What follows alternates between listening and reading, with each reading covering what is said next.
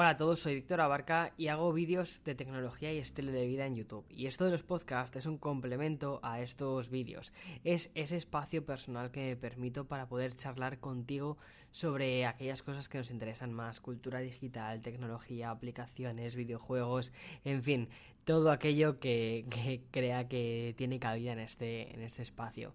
Y bien, hace más o menos unas dos semanas que no subo un nuevo podcast y durante todo este tiempo me han pasado unas cuantas cosas que sí que son dignas para contar aquí y otras que no tanto. Bien, no sé si has visto los últimos vídeos, pero he subido en estas dos semanas pocos vídeos, ya te contaré por qué. Pero uno de ellos fue mi intento fallido de ir a ver un lanzamiento espacial a la NASA y de cómo este terminó siendo al final una review del juego de Wizards Unite de Harry Potter en el parque de Harry Potter. Bien, ese vídeo fue una idea original por parte de Yoigo, fue una propuesta que me hicieron ellos y que me dijeron, oye Víctor, ¿quieres ir a ver en un lanzamiento espacial, en concreto el Falcon de SpaceX eh, a Orlando?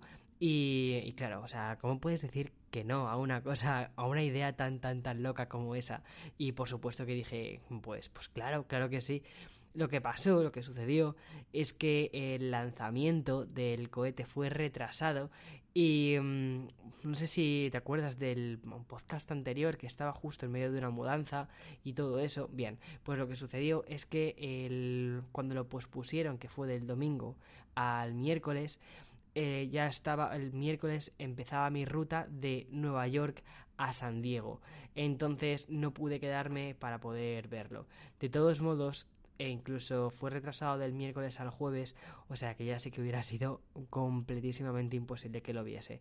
Pero bueno, de todos modos, subimos a hacer limonada con esos limones y la gente de Diego la verdad es que me dio muchísima libertad a la hora de poder crear un vídeo, poder contar una experiencia diferente y en este caso de convertir una experiencia tan increíble y única como ir a la NASA a ver un lanzamiento espacial en una review fresquita, muy tipo a lo Yoigo y hacerlo de una forma diferente, es decir, hacer una review de un videojuego que está muy de moda en un parque temático que tiene la temática de este videojuego. De todos modos, puedes, puedes leer toda la historia de forma mucho más detallada dentro del blog que es blogo.yoigo.com y ahí te cuento de una forma la verdad es que estoy muy muy orgulloso de ese artículo. Te, te, cuento en el artículo todo lo que me toda la locura de viaje y todo lo que me sucedió. Y al final la moraleja un poco de la historia es que Mm, aunque un plan A que pueda molar muchísimo no termine saliendo, si, mm, no sé, con un poquito de creatividad quizás puedes hacer que el plan B sea tan interesante como el plan A, o al menos a ti a nivel particular que para ti lo sea. Y la verdad es que debo reconocer que me vieron muy bien ir a mm, Orlando ese fin de semana porque, bueno, te cuento un poco lo que pasó. La semana anterior estuve en casa haciendo cajas y cajas y cajas para la mudanza. No sé si os acordáis hace año y algo, cuando empecé el podcast, que conté que me había venido a Estados Unidos, había venido de Madrid, había, me había mudado de Madrid a Texas con muy poquitas cosas. Y claro, en ese momento todo el rollo del minimalismo es muy sencillo cuando, claro, cuando has hecho una mudanza internacional de un, sitio a otro y has podido deshacerte de muchas cosas. Pero durante estos últimos años y sobre todo en el año de Nueva York, no sé qué ha pasado que hemos acumulado y acumulado y acumulado cosas. Y claro, al final las cajas han pasado de ser dos maletas como vinimos a Estados Unidos a ser más de 25 cajas de mudanza. Y todas estas cajas repletas pero hasta arriba de cosas. Y mm, bueno, durante la semana previa al viaje a Orlando estuve haciendo estas cajas. No todas, solo unas cuantas. Digamos que avancé como un 70% más o menos la mudanza, pero faltaba también, faltaban esos pequeños detalles que hacen que al final pase, o sea, haces que, que se complete, pero que llevan mucho trabajo hacer ese último porcentaje. Bien, entonces me vino muy bien ese pequeño descanso que tuve, poder ir a Orlando, poder, aunque no vi el lanzamiento espacial, sí que pude ir al Kennedy Space Center también para poder conocerlo y hacer un pequeño vídeo contando toda la experiencia. Estoy bastante orgulloso del vídeo, no sé si lo has visto en YouTube, seguramente sí. Em, sí, sí, seguramente digo porque habitualmente la gente que escucha el podcast también ve, ve mis vídeos en YouTube, o sea que, que es muy probable que lo hayas visto. Y o sea, yo me quedé muy contento con el resultado del vídeo porque aunque inicialmente lo tenía muy planificado para que fuese todo o sea, como muy eh, NASA y muy lanzamiento espacial y algo como un evento muy muy grande, pero al final mm, la historia cambió mucho, pero pude aún así poder hacer un blog y poder contar una historia que tuviese un principio, un problema, el problema que se dio eh, fue que, que no que el lanzamiento había sido retrasado, como una como había encontrado una solución a ese problema, que sería como una especie de desenlace final del vídeo, ¿no? y además al mismo tiempo poder llevarlo a la temática del canal que es tecnología y también un poco con la temática del blog que tiene que tiene Yoego que también es eso es tecnología aplicaciones y cosas de este tipo entonces creo que casaba bastante la idea dándole esa especie de, de, vuelta. Y además que cuánta gente había hecho una review de un videojuego como puede ser Wizards Unite dentro de un parque de atracciones con la temática de Harry Potter. O sea, no creo, no, no, había, no había visto ninguna review de ese tipo. Entonces me parecía que todos los ingredientes se unían bastante bien. En fin, y además pude también aprovechar ese viaje para poder conocer a los ganadores del concurso de la hackathon que había organizado NASA con, con, eh, o sea, con la idea de a los ganadores llevarles al lanzamiento de este, de, de este, de esta nave espacial. Pude conocerlos y además he podido entrevistarlos para este programa. Eh, más adelante en el podcast eh, saldrán, hablarán dos de ellos y contarán la experiencia que tuvieron desde la creación o el diseño de este proyecto a la presentación y también os podrán contar, tanto Almudena como Iñaki, también os podrán contar todo el, la experiencia, esa, esa, experiencia que yo no he podido contar, que no he podido vivir, os la van a contar ellos.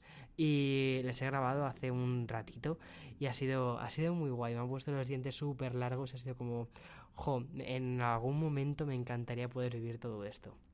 Bien, volviendo a la mudanza, cuando, cuando volví de, de, esta experiencia en Orlando, de esos pequeños días, como que hice un poco sabáticos que tuve allí, de nuevo, vuelta a Nueva York y a hacer más cajas. Cuando llegó el día final de meter todos los bardulos dentro del coche, dentro del camioneto y llevarlo desde Nueva York a San Diego conduciendo, yo no conduje, por supuesto, ahí condujo hoy porque si no, yo te digo que no estaría haciendo este, este programa. Eh, fueron seis días de viaje, unas 50 horas más o menos, aunque en Google Maps pone 42, pero cuando conduces con un camioneto detrás tan pesado, tienes que ir mucho más lento. Fueron 50 horas más o menos que lo repartimos en 6 días de viaje y al final no se hizo tan pesado como inicialmente podíamos pensar y sí que sería una experiencia que repetiríamos porque, mm, no sé, o sea, al final nos lo pasamos hasta bien. Estuvimos ahí charlando de nuestras cosas, escuchando audiolibros, eh, escuchando también música. O sea, no sé, estuvo. Fue un viaje muy entretenido. Y además, sobre todo con la ilusión puesta de venir a este nuevo destino que es San Diego. Ya estoy en San Diego y planificar cómo va a ser ese año, ¿no? Nosotros somos como muy idealistas, algún día tendría que hacer un podcast con él hoy. Nosotros somos muy idealistas y nos gusta siempre estar planificando nuestras cosas de una forma como muy ideal, ¿no? De cómo lo vemos en nuestro mejor panorama. Y mm, estuvimos pues eso, diciendo, pues mira, vamos a poner la casa de este modo, vamos a, ir al gimnasio todos los días, vamos a comer súper sano, vamos a hacer esto, vamos a hacer lo otro. Bueno, a ver, a ver en qué termina este año, pero bueno, a ver, a ver, a ver cómo sale. Y um, la verdad es que estoy muy contento con el apartamento, aunque ahora mismo se encuentra todo como una especie de estado de guerra y hasta que no pueda organizar mejor las cosas, no voy a reanudar las reviews, no voy a reanudar todo, todos los vídeos, sobre todo porque eh, muchas veces la vida real, ¿no? Em, o sea, bueno, la vida real manda. Y en este caso, la vida real es organizar todo este caos para poder ponerme a trabajar a gusto y poder lanzar vídeos que queden bonitos, que sean estéticamente bonitos de ver. Y, em, y, nada, bueno, yo creo que más o menos en una semana, semana y algo, todo esto habrá tenido ya, o sea, todo esto tendrá ya su forma definitiva y podréis empezar de nuevo a ver vídeos en el canal y sobre todo a mí que me apetece muchísimo seguir lanzando vídeos. Bien, y además del vídeo de Yoigo de la experiencia de la NASA, también hice otro vídeo que fue el del cierre del canal, el del cierre del canal, no, por Dios, el cierre de temporada de, de Nueva York. Y fue un vídeo muy especial. Mmm, muy, muy especial, demasiado especial. Inicialmente era un vídeo, de hecho lo cuento ahí, que no estaba pensado que, o sea, no lo hice tanto con la idea, mejor dicho, no, no lo hice tanto con la idea de, jo, qué vídeo más chachi que, mm, que, has hecho, ¿no? O sea, no, no buscaba esa especie de eh, reafirmación positiva por parte de la gente que lo viese, por parte de mi comunidad, sino que intenté hacer un vídeo para mí. O sea, algo, algo como muy egoísta, ¿no? Decir, voy a hacer un vídeo para mí porque quiero que cuando sea más mayor y me apetezca recordar un momento bonito de mi vida, pueda recurrir a este vídeo y pueda, mmm, no sé, verlo lo afortunado que he sido de vivir un año en esta ciudad y sobre todo de todas las cosas que han sucedido durante este año, porque una cosa que comentaba en el vídeo es no solo es la ciudad, sino son todas aquellas cosas que suceden en esa, ciudad. Y esta ciudad, mejor dicho, este año me han traído muchas cosas muy buenas. El canal ha funcionado muy bien, mi comunidad ha crecido muchísimo y estamos creando cosas muy, muy chachis. Y no sé, y me apeteció hacer ese vídeo de una forma un poquito más egoísta. Y al final cuando terminé eh, de editar el vídeo, que lo terminé durante mi viaje, durante los el viaje este de, seis días, ¿no? Y dije, jo, es que la verdad es que la historia es bonita y me gustaría poder compartirla, o sea, aunque inicialmente no estaba pensada para, para vosotros, para mi comunidad, sí que me apetece compartirla y, y no sé, y, ya está, es como, como algo personal, pero que, que, en cierta medida quieres, sientes que aunque sea algo personal, ha habido, muchas personas han participado de eso personal, ¿no? Y me apetecía compartirlo. Y al final el resultado que hubo, la acogida que tuvo fue increíble. O sea, fue, fue muy guay. Todas, no sé, los mensajes que me mandasteis fueron preciosos, no sé. Me, me siento muy afortunado. Me siento muy, muy, muy afortunado de que las personas que vean mis vídeos, que veis mis vídeos, Mm, sois personas diferentes, no sois el típico usuario habitual que te sueles encontrar en internet o cuando mucha gente piensa en los comentarios de YouTube, ¿no? Mucha gente piensa de cuando entras, cuando vas a leer los comentarios de YouTube, es como si entraras en una cueva, ¿sabes? Que tienes que, bueno, sí, en una cueva llena de trolls. No es el caso del canal, creo que hemos logrado hacer algo, algo bonito y algo diferente. Y eso de verdad que lo agradezco muchísimo. En fin, y mm, ahora ya una vez aquí en San Diego, puedo, o sea, mm, he hecho la vista atrás de estas dos semanas y aunque han sido de muchísimo, muchísimo trabajo, también me han traído experiencias muy, muy buenas. Una, aunque no pude llegar a vivirla como fue el lanzamiento espacial, sí que lo pudieron vivir tanto Almudena como Iñaki, que son parte de Pillars of Creation, y me gustaría que ellos os lo contaran de primera mano. Así que aquí está la entrevista.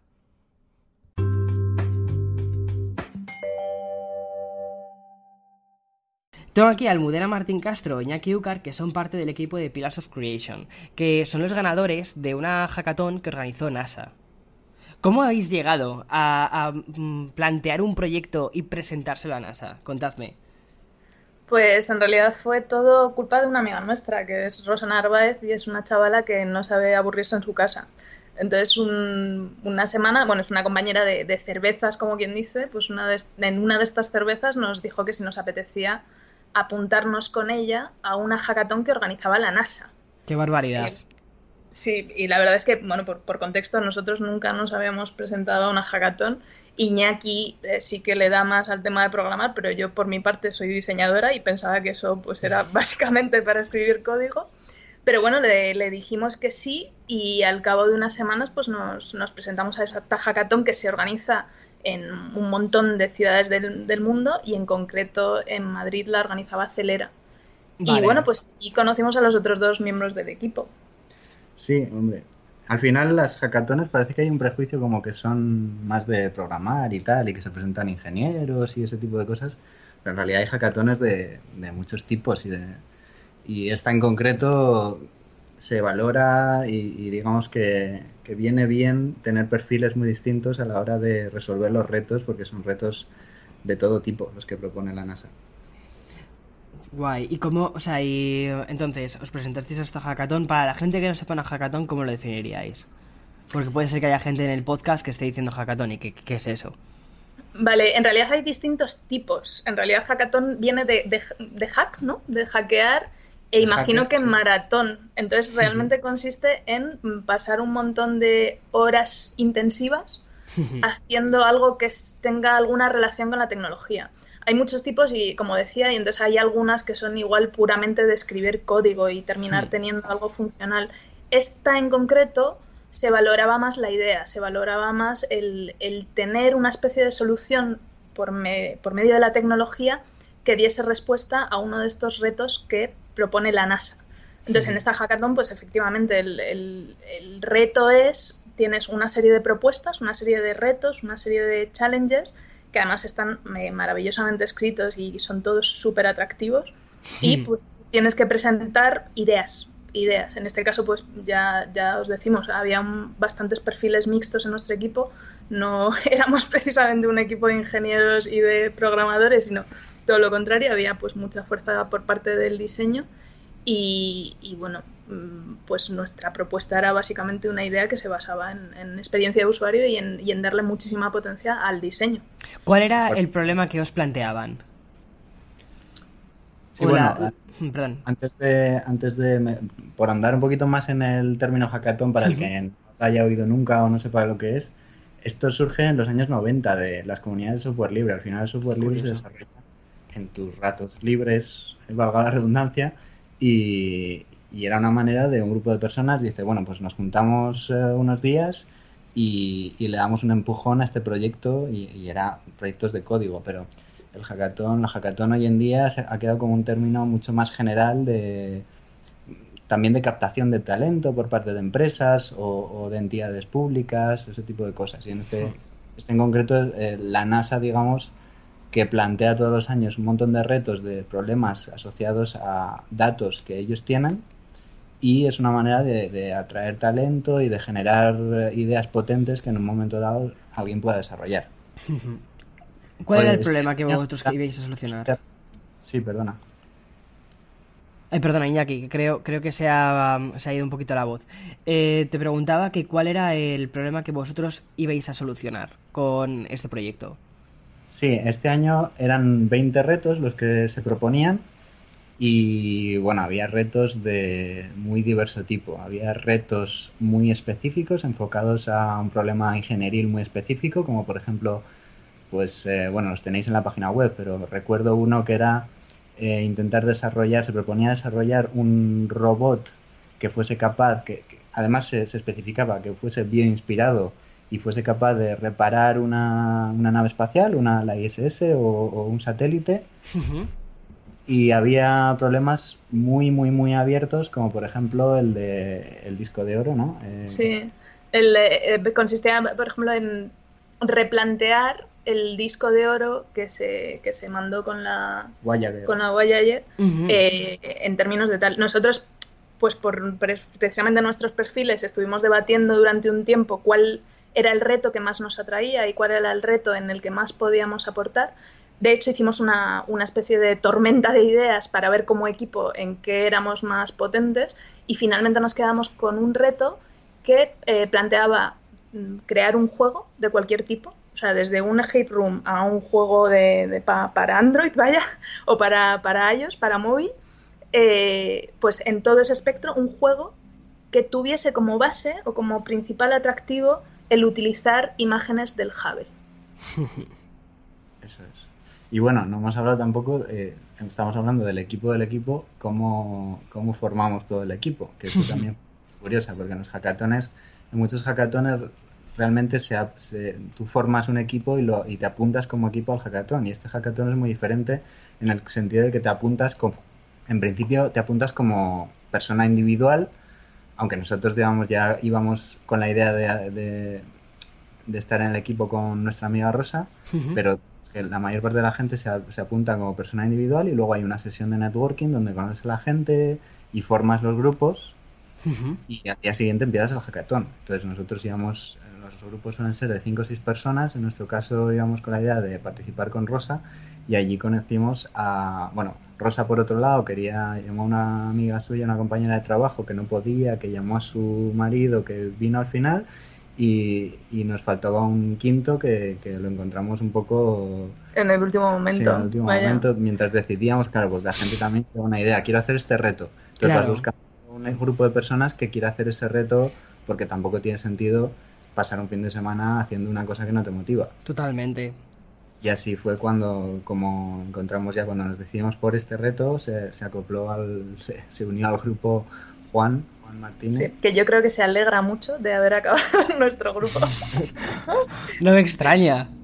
Ya ves, tuvo bastante suerte ahí in extremis, pero yo recuerdo que, que, él, o sea, nosotros mismos estábamos dudando sobre qué idea coger y por eso hicimos lo, lo que os cuento, ¿no? De una sesión de ideación muy a lo design thinking para ver en qué éramos más más potentes o en qué podíamos aportar más. Y Juan, hasta que no decidimos que queríamos el reto que él quería, no, no, no se unió. Pero bueno, ya ves, al final encajamos todos súper bien.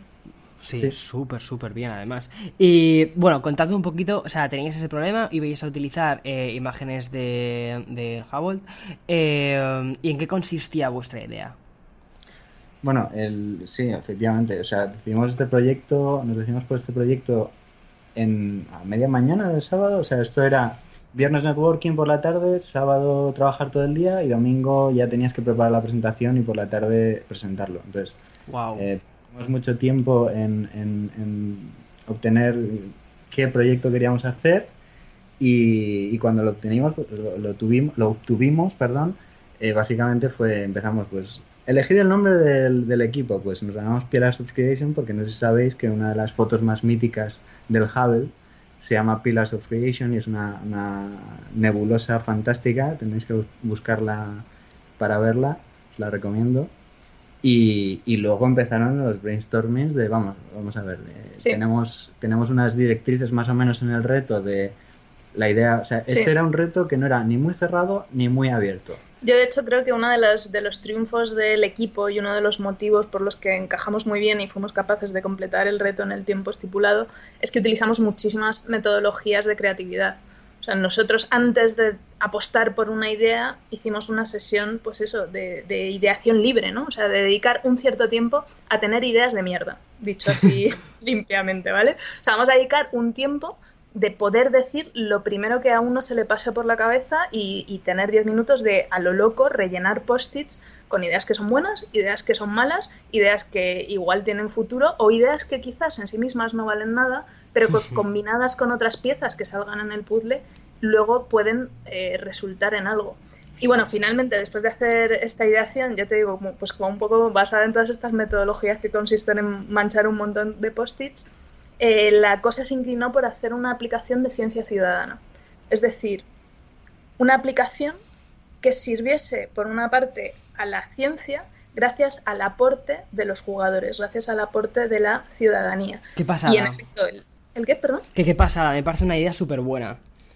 Sí, efectivamente. O sea, Galaxy Quest es un poco eso. Es como, por una parte, queríamos que fuese un juego que fuese muy divertido, que la gente tuviese ganas de jugar, pero la gracia de todo esto es que mientras la gente está jugando y resolviendo pequeñas tareas, realmente lo que está haciendo es procesar datos del mismísimo Hubble. Se está ayudando a la NASA a hacer la ciencia, vaya. El tema es que juegos existen muchos, aplicaciones que hacen Citizen Science también existen muchas, pero eh, aplicaciones que de alguna manera no requieran, porque al final una aplicación para Citizen Science normalmente requiere un compromiso por parte del usuario de estoy comprometido con este tema, que se haga ciencia y, digamos, dedico parte de mi tiempo de manera concienciada y activa en, eh, en, esta tarea. La idea de esto era unir los dos conceptos, el jugar eh, de manera desinteresada y la ciencia ciudadana para que no se requiera eh, esa concienciación, es decir, que, hmm. puedan contribuir simplemente por divertimento. ¿no? es necesario que tú eh, creas en la ciencia y digas, no, no, eh, me comprometo con este proyecto y voy a ceder parte de mi tiempo a esto, sino me lo paso bien y al mismo tiempo, pues de rebote, pues ayudo. Y si encima estás concienciado y lo haces porque además te gusta ayudar, pues todavía, todavía mejor, ¿no? Pero... Es una súper, súper buena idea. O sea, estáis externalizando. Es como, es como que, o sea, mm, como si NASA estuviese externalizando, ¿no? Parte de esa, de esa forma de mm, clasificar datos. Claro, efectivamente. Y además es, externalizar unos un procesamiento que tiene sentido externalizar, porque al final hay muchas tareas de, procesamiento de imágenes astronómicas que desde el punto de vista humano es muy fácil. En plan, te enseñan una forma de una galaxia y te piden que la rodees, ¿vale? O que digas qué forma tiene.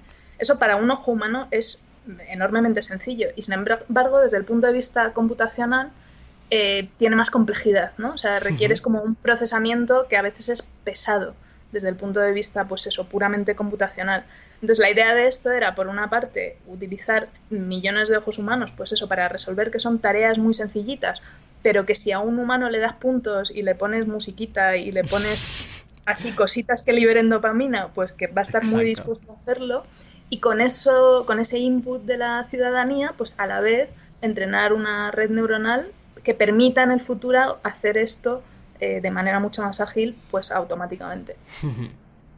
Claro, o sea, lo que estáis intentando es como alimentar, ¿no? Una IA, al final. Eso es. Básicamente, básicamente. Para alimentarla, bueno, de hecho, no es alimentarlo de una manera que no requiera un sacrificio por parte de la gente. Exacto. una de las cosas divertidas de, la hackathon es que, de hecho, nuestro, nuestra referencia era el Candy Crush. O sea, nosotros queríamos realmente hacer un juego pues muy adictivo y que muy realmente la gente jugase porque no pudiese evitar hacerlo.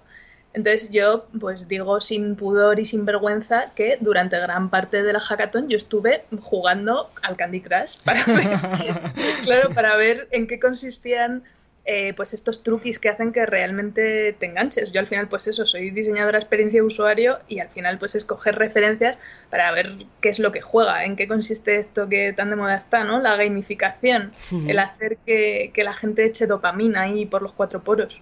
Además también porque digamos que casaba muy bien el tipo de juego que es el Candy Crush en cuanto en tanto en cuanto quiero decir el tipo de juego porque son eh, tareas muy cortitas que cuánto dura una pantalla de Candy Crush no sé no sé minutos. eh, o menos del orden de minutos, del orden de minutos menos. Y, clasificar unas pocas imágenes de, de, galaxias o de nebulosas pues también es una tarea visual rápida que marcas con el dedo rápidamente te pasa a otra te da un te dice tantos puntos has hecho, estás en este ranking con respecto a otros usuarios, no sé, son, son tareas también así cortitas que digamos el tipo de juego era muy similar y lo que aspirábamos es pues eso, a crear un, a idear un juego que fuese tan adictivo como el Candy Crush, pero que tuviese un background, eso, que, que ayudase realmente a, la ciencia con, con los datos que se recogen. Qué pasada, la verdad es que, mm, o sea, la, idea, la idea es buenísima. O sea, que no deja de ser algo similar a lo que hace un poquito muchísimos, o sea, por ejemplo, eh, buscador Google.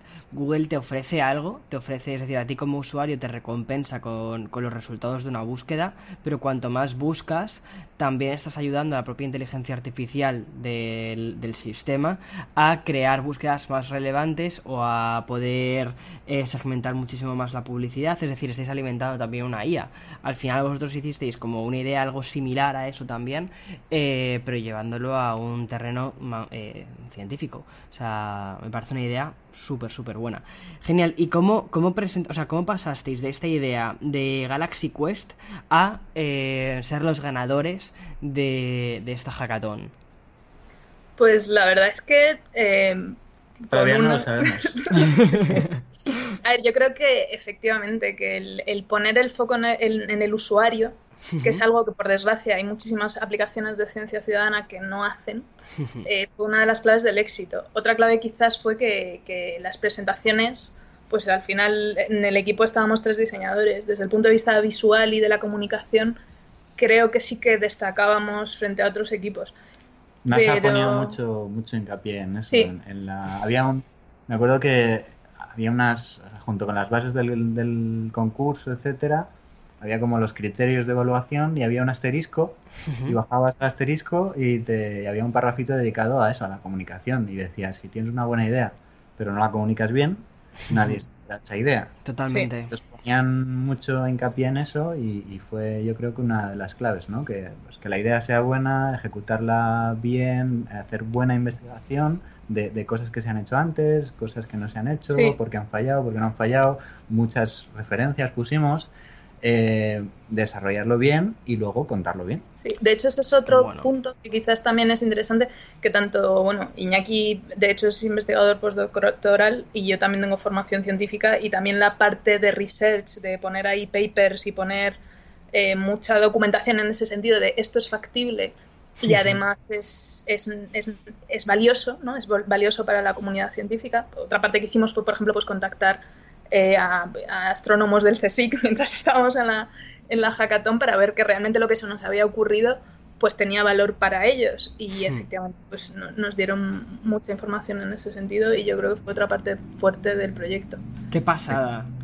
Oye, ¿y, cómo, cómo os sentisteis? Ay, perdona, perdón, Iñaki. ¿Cómo más el proceso en sí de cómo pasas de cómo pasas a, llegas a ser ganador.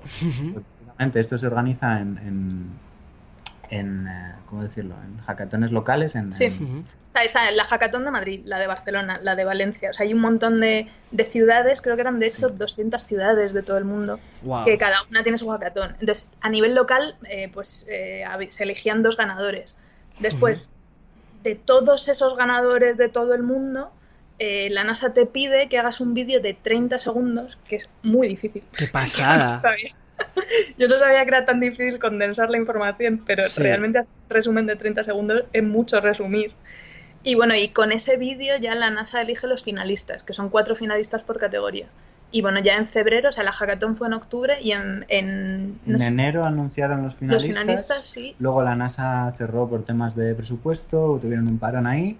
Y, en febrero, a mitad de febrero de, repente recibimos un, un, un mensaje diciendo, oye, que ¿Qué hemos ganado? ¿Qué habéis ganado? ¿Qué habéis ganado? ¡Qué pasada! ¿Y cómo, cómo os quedasteis? Y básicamente venía a decir, oye, oye que, que resulta que han salido los resultados ya y sois ganadores de uno de los premios. ¡Qué pasada! ¿Y cómo, cómo sentisteis? Como, o sea, es decir, no todos los días ganas un concurso de la NASA, ¿sabes? Además, no a nivel mm, local, sino a nivel mundial. O sea, ¿cómo sentisteis? Pues me llamó a mí, a mí fue la primera que Rosa llamó, porque Rosa se enteró por que estaba justo cenando con los organizadores del hackathon en, Madrid, y me llamó a mí y le dije que me lo, o sea, como diez veces me lo tuvo que repetir, y yo, pero estás de coña, pero ¿qué dices? ¿Pero de qué vas? Luego me lo dijo a mí, que, estábamos cenando con unos amigos, y, y fue como, lo primero que hicimos fue abrir la web, ir a la parte de premios, vernos ahí, volver a recargar la web comprobar que seguíamos ahí y así como en bucle F5, 10 o 15 veces. Qué pasada, o sea, tiene que ser, o sea, tiene que ser una sensación de, de, decir qué pasada, o sea, de, explosión.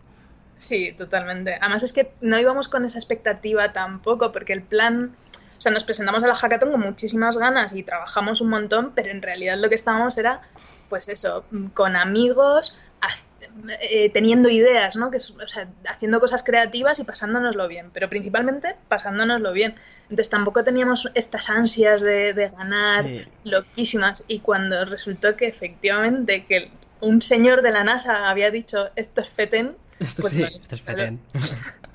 claro, es que fue una alegría brutal. O sea, fue una sorpresa, para mí fue una sorpresa enorme. bueno, la primera, digamos, explosión así de más de más grande de emoción, yo creo que fue el primer corte, porque cuando te, o sea, porque el segundo corte, digamos, o sea, digamos, el, premio ya se eligen entre seis premios entre 25. Eh, el primer corte es de, de, cuántos eran, 1300, 1400 proyectos. Elegir 24, que estés entre los 25 top eh, por medio de un vídeo de 30 segundos que los habrán visto así rápido y que les hayas impactado y se hayan quedado con, con tu idea y, y, hayan decidido pasarte a la final, eso ya fue, ahí sí que fue una explosión tremenda Luego estábamos como con eh, cierta ansiedad, por así decirlo, de, joder, ahora hemos conseguido pasar el corte más difícil, ahora, ahora queremos ganar, ahora estamos entre los 25 finalistas, hay seis premios, queremos, queremos ganar. Entonces, pero luego como hizo el parón este la NASA, eh, ya nos olvidamos completamente del tema, no hmm. sabíamos cuándo iban a anunciar los ganadores, cuándo iban a volver y tal, y como que se nos olvidó completamente y de repente recibir ese mensaje otra vez de que sí, que, hemos ganado fue otra vez otra explosión de... Bueno, primero en curiosidad, lo que te digo, recargar la página muchas veces y comprobar que estábamos ahí como ganadores. qué guay, qué, o sea, qué pasada, o sea, felicidades por, por mil, o sea, es, una, es increíble. Ganar una cosa así no se gana todos los días, así que tenéis que estar muy, muy, muy orgullosos de eso. Muchas gracias. Y el premio era ir a ver el lanzamiento, ¿no? Sí, efectivamente. O sea, el, premio es básicamente eh, ir a Cabo Cañaveral para poder hablar con la organización de, de la hackathon. Sí. Eh, hablar también con gente de la NASA y presentar tu proyecto, ¿no? En plan, oye, hemos hecho esto y tal. Em, eh, también, ya que estamos, pues te invitan a ver un, lanzamiento de un cohete en zona así como zona guay. En zona muy guay, en la zona VIP. Que, sí, sí, sí, estuvo muy guay. Ay, que me dio muchísima pena de verdad perdérmelo. O sea, me dio muchísima, muchísima, muchísima pena. Pero bueno, estuve ahí viendo tus tweets eh, y era como, jo, es que por, por nada no pude estar allí viéndolo. Pero bueno, no pasa nada. Así que contadme, contadme cómo vivisteis ese momento. Pues muy guay. Bueno, a ver, estuvimos toda la semana en Florida en realidad y de hecho sí que fuimos allí y presentamos el proyecto y otra cosa guay de este viaje es que eh, se han comprometido de alguna manera, porque ellos no, pueden desarrollar la idea hmm. por una cuestión un poco como de, derechos intelectuales. ¿no? Es como que está feo que presentes un concurso de ideas y luego te las quedes. Sí, os iba a preguntar luego sobre eso, justo. Claro, pero sí que te dan como incentivos y recursos para que intentes desarrollarlo tú mismo. Entonces sí que se han puesto un poco en el compromiso de ponernos en contacto con gente que trabaje en el Hubble y en los departamentos de comunicación de la NASA para ver si esto se puede, eh, desarrollar y, realmente tenemos el apoyo de NASA, por lo menos ahora, por lo menos no, por lo menos parece que hay ese interés en, realmente darnos apoyo para poder desarrollarlo. Y bueno, eh, luego efectivamente se retrasó lo que es el lanzamiento, por eso no pudiste estar con nosotros, Víctor. Qué pena llevamos a Víctor para que televisase todo y, bueno, youtubease todo y, contase cómo era todo este tema, pero al final, pues, eh, cosas de, los cohetes se retrasó. Y no solo eso, sino que fuimos, íbamos a, se reprogramó para el miércoles, hmm. pero el miércoles se volvió a retrasar por el mal tiempo. Para como, como un guion de película americana, nunca mejor dicho, ¿no? Sí, porque fue, fue una historia de suspense ahí, porque además me acuerdo que cuando aterrizamos en Orlando, nada más aterrizar en Orlando y, digamos conectarnos a nuestra primera eh, red wifi allí en el aeropuerto, de repente vemos en las noticias que, el lanzamiento que estaba programado, nosotros aterrizamos un viernes y estaba programado para el domingo. Y, habíamos cogido hasta el sábado siguiente en previsión de que, bueno, a veces se retrasa y tal, suele retrasarse de hecho, entonces cogimos como una semana de, de margen. Nada más aterrizar el viernes, vemos que se ha retrasado del domingo al miércoles, nada más y nada menos. Y no era por, era por temas de técnicos, porque habían, les faltaba hacer una prueba de motores que se había retrasado, etcétera. Qué fastidio. Entonces, nada más mm. eh, aterrizar eso, nos encontramos con eso y además la previsión meteorológica da un 30% de, de, probabilidad de lanzamiento el miércoles y un 20% el jueves, que era la siguiente, el siguiente intento. Porque estos son una misión de resupply de la ISS. Hmm. Entonces, a 24 horas más o menos, un poquito menos, vuelve a pasar la ISS por encima en condiciones eh, buenas y eh, tienes una ventana de lanzamiento instantánea, es decir, lo, lo, mandas, haces el lanzamiento en el segundo 5 de la hora tal o no lo lanzas.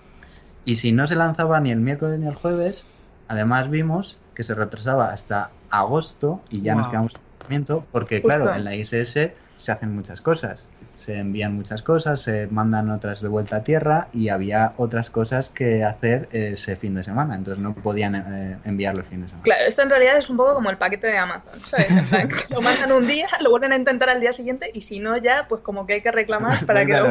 Exacto, qué bueno, qué bueno ese símil. Y con todo nos plantamos en el, bueno, después de haber estado allí, conocer al resto de equipos, presentar el proyecto y, conocer la organización, que nos dieron feedback y demás, eh, ya nos plantamos en el miércoles y amanece un día estupendo, soleado, maravilloso. Además, miércoles era el día que iba a salir, porque en realidad era el día en que nos daban un... A ver, 30% de probabilidades suena a poco. Hmm. Pero en nuestra cabeza, que nos habíamos gastado los billetes de ir hasta Florida, porque esa es la gracia del premio, que no, es, no tenía una aportación económica, es decir, el viaje nos lo estábamos financiando nosotros. Bueno, la gracia, la no gracia. Sí, la, no gracia, la cosa un poco graciosa. Pero claro, en nuestra cabeza 30%, pero con todas las ansias que teníamos de ver este evento, 30% sonaba a seguro. Seguro que sale, sí. A lo vemos. No, sobre todo era la sensación esa de amanece un día estupendo, soleado, tal. Y dices, bueno, sí, en Orlando muchos días llueve, pero se despeja enseguida también. O sea, está la típica tormenta veraniega que, que dura poquito y tal. A nosotros estábamos, vamos, Confiadísimos. Y bueno, yo no sé a ti, pero a mí sí que me cegaba un montón esta sensación de, épica, ¿no? De, mira, he venido hasta aquí, es el premio que, he estado esperando y vamos, es que lo tengo que ver porque si no, qué mierda de historia, ¿sabes? si no, esta historia no tiene un final. Exacto. Claro, claro, tenía que tener un final feliz. Y entonces, eh, claro, 30% eh, lo veíamos despejado, no sé qué, y después es cierto que cuando llegamos al lugar del lanzamiento, pues 40 minutos antes de, la cuenta atrás. Bueno, aquí por el camino en el autobús, viendo las noticias, viendo las aplicaciones del tiempo, siguiendo a los tuiteros que, más eh, tuitean y a los periodistas que siguen este evento y van informando de cada hito que se produce, que ahora llenan los motores, que ahora no sé qué. Claro, o sea, en realidad todas las noticias era que el lanzamiento seguía su curso. Hmm. Y eso, cuando llegamos ya 40 minutos antes, seguía estando despejado y la probabilidad aumentó, creo que el 50%. O dijeron, ¿no? 50-50. No, no, no, eso fue el jueves. No, no. Pero el miércoles, el, señor que estaba en el lugar de lanzamiento dije, bueno, el clima no está muy bien, pero 50-50.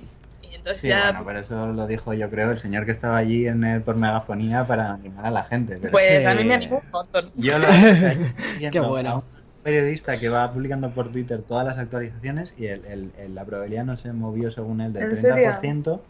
Y estaba diciendo además que yo, estaba ya un poco pesimista, iba diciendo que, bueno, que al final lo que pasaba es que había un frente frío que las tormentas que empujaba las tormentas que normalmente se producen en el porque allí en Orlando se producen muchas tormentas en hmm. el, interior pero en la costa el mar hace que suaviza la cosa no entonces, eso lo vimos ya de hecho eh, cuando llegamos en el avión, que, estaba todo despejadísimo en la costa de Florida y, y, decía el, el, comandante del avión, decía que, había mucha tormenta en el aeropuerto y nosotros decíamos, pero ¿cómo es posible? claro, si está al lado. Pues al parecer un frente frío está empujando esa tormenta y estaba llevándola a la costa. Y entonces, al final, el, el miércoles no pudisteis verlo y se pasó al jueves.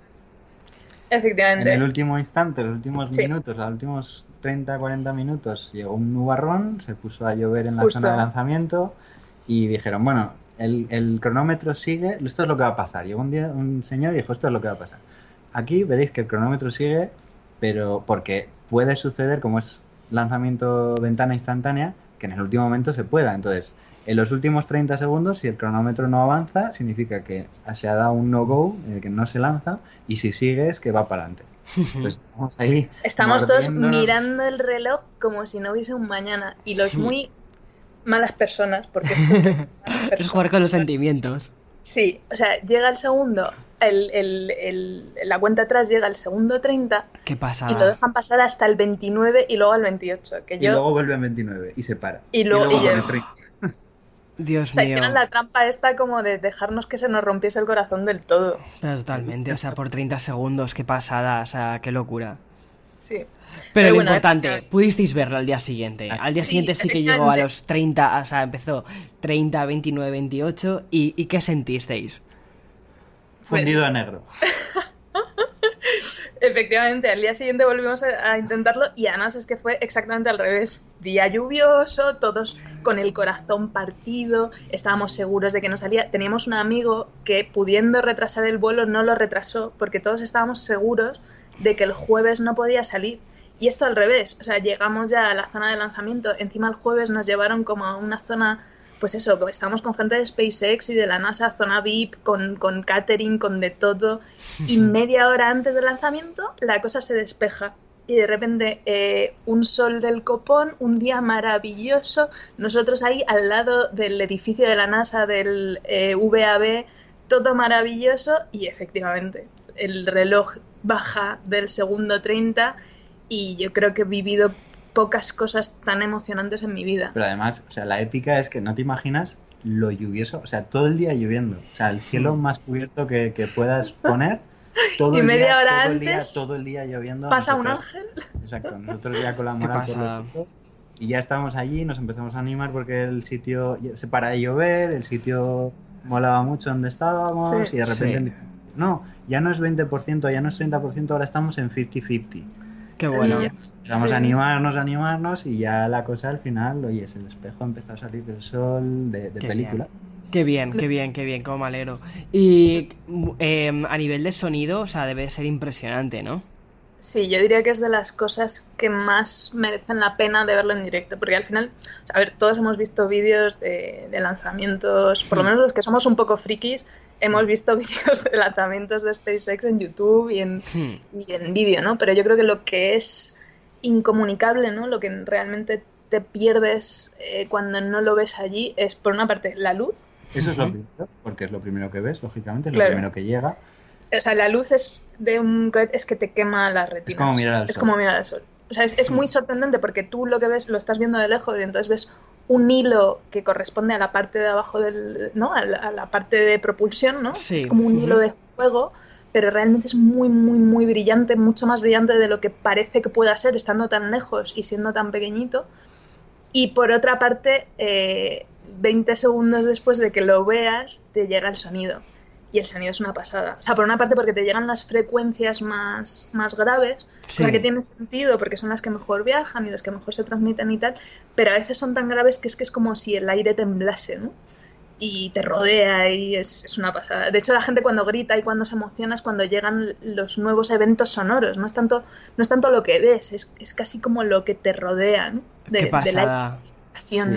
Habíamos visto, hay, hay un vídeo en YouTube, de, en el canal de Smarter Everyday, que seguramente lo conocerás, eh, que es un youtuber muy, muy famoso que es eh, ingeniero de cohetes.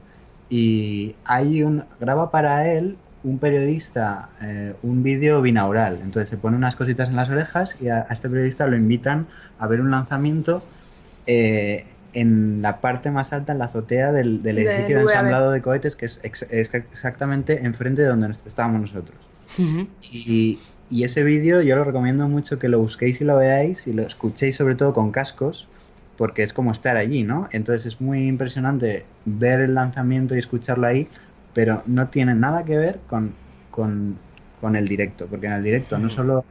Por un lado, lo que decía Almudena, de el brillo de, la cola, claro, al final una cámara hace el balance. Exacto. Y, oscurece todo. te, quita, te oscurece todo. Entonces, es realmente sorprendente que es como mirar al sol, es te ciega realmente. y por otro lado, el sonido, en el vídeo, en vídeo tú notas que realmente es una cosa que es, que es muy, muy fuerte, ¿no? El sonido, pero es que en directo lo notas en el pecho. Te vibra el pecho. Pues es como que todo el aire vibra porque hay, ahí hay frecuencias que igual son infrasónicas, ¿sabes? Que es que ni siquiera las puedes oír pero las notas con los pelillos del brazo, ¿sabes? sí, jo, qué pasada. Jo, me dio, mucha, me dio muchísima pena haberme perdido. Pero bueno, son las típicas experiencias que de verdad espero en algún momento ir, aunque no sea en la zona en la zona privilegiada, esta, en la zona VIP, sino aunque sea la otra zona, pero al menos ir a verlo. Eh, a la zona pública que tiene muy, muy, muy buena pinta. Bueno, y en, en, general ya... Perdón. Perdona. Dime, perdón, Iñaki. Y sí, y luego no nos olvidemos del aterrizaje, que lo vemos, lo ves subir, o sea, un lanzamiento de SpaceX, lo ves subir, hmm. te quedas alucinado con el, con el, absolutamente flipado con el, la imagen y con el sonido y cómo lo notas en el cuerpo, y luego cae, y cae y aterriza. Sí, ¿qué pasa? Es alucinante, cae, además, verlo en directo es muy alucinante porque lo ves caer como, como un ladrillo, o sea, parece que, hmm. que se va a hacer mierda contra el suelo y en el último momento se enciende, aterriza grácilmente, saca las patitas, se posa y una vez que se ha posado empiezas a escucharlo. Escuchas el choque sónico de la reentrada en la atmósfera, los motores encenderse y es increíble. Qué pasada, sí, además que vi el vídeo de, o sea, mm, estuve viendo el vídeo de lanzamiento en, creo que fue en YouTube, de hecho, donde lo vi, y, sí, o sea, tuvo que ser impresionante, y después, pero yo creo que lo, más sorprendente ya no solo el lanzamiento, sino el aterrizaje, que es, justo. O sea, al menos en los vídeos da la sensación de eso, da la sensación de que parece que va a caer y desplomarse contra el suelo y, ya está. Y cuando de repente ves que, no, que, además em, aterriza en un punto exacto, me pareció, me pareció de, decir, mm, esto, es, mm, esto es brujería, pero no, no es brujería, es, ciencia. Increíble. Increíble. Y entonces, em, ya para concluir, la experiencia eh, os ha flipado, ¿no? Es decir, desde, desde, el, desde la parte de creación de la aplicación en una hackathon hasta llegar al premio final, que es el lanzamiento y aterrizaje del cohete. O sea, increíble. una de las mejores experiencias de, mi vida. Qué guay. Yo también, hemos tenido muchísima suerte. Y, y, vaya, yo a cualquiera le recomiendo que se presente este año y, y que lo intente, porque vaya, además, aunque ganes o no ganes, simplemente como el tener un fin de semana eh, enfrentándote a retos bonitos, retos que son, joder, que son retos de la NASA. Yo igual es que soy un poco fangirl, pero mm, que es bonito, ¿no? Es decir, joder, pues dedico un fin de semana a obtener ideas creativas relacionadas con la tecnología y que quizás en algún momento ayuden a, pues a la carrera espacial o a los que estamos aquí en Tierra. O quizás, sí, o, directamente, aunque sea a, nivel más egoísta, quién sabe, quizás también pueda ganar esa persona y vivir una experiencia como la que habéis vivido vosotros. ¿Quién sabe? También. En fin, pues muchísimas gracias, mil trillones de gracias por este ratito, por haber compartido esta experiencia que yo no pude ver, darme muchísima, muchísima envidia eh, sana y enhorabuena, enhorabuena por, por todo lo que habéis conseguido, porque parecen que son esas típicas cosas que te cuentan de eh, eh, unos chavales hicieron no sé qué tal, y ahí cuando, cuando conoces la historia de primera mano es cuando te das cuenta de, de que estas cosas que parecen tan, tan, tan increíbles son mucho más accesibles de lo que realmente parecen. Pues, pues gracias muchas gracias. por hablar con nosotros. No, gracias a vosotros. Pues...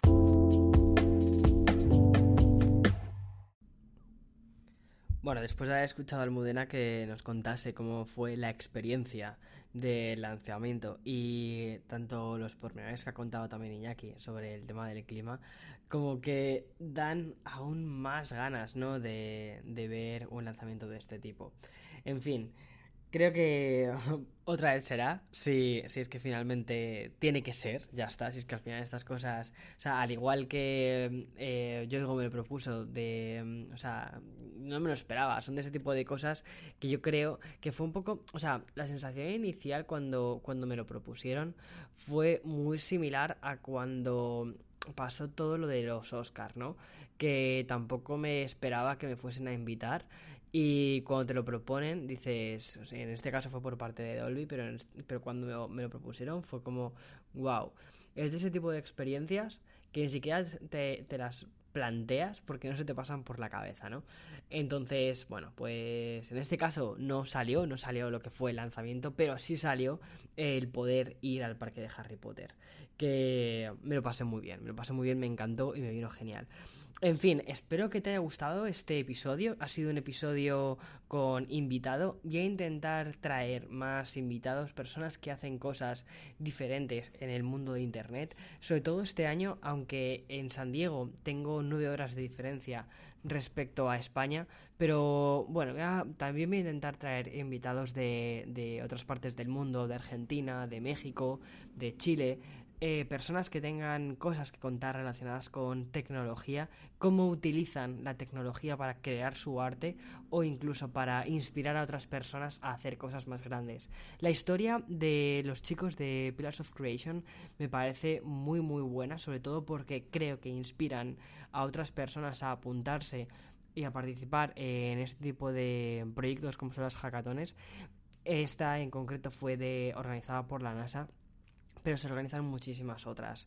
Y mm, no sé si estás algún fin de semana diciendo qué hago, qué puedo hacer, me gustaría conocer a gente nueva, me gustaría conocer a gente que tuviese inquietudes similares. Pues oye, apuntarte a ese tipo de cosas puede ser una forma también de conocer a gente nueva que tenga inquietudes eh, diferentes, porque no es, no es lo habitual decir, venga, voy a emplear el fin de semana en, crear una aplicación, o en idear, mejor dicho, más que en crear, en idear una aplicación que puede llevarse a cabo o no puede llevarse a cabo, pero que sirve para resolver un problema y que oye, quién sabe si quizás la siguiente persona que vea el despegue de un Falcon en la NASA seas tú, quién sabe. En fin, como te decía antes, espero que te haya gustado este episodio.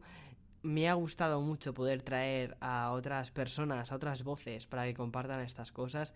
Creo que el objetivo, y esto lo quiero compartir contigo, creo que el objetivo del podcast también es dar voz mm, a, otros proyectos diferentes. Me encantaría que eso fuese una cosa más habitual de, de, este podcast.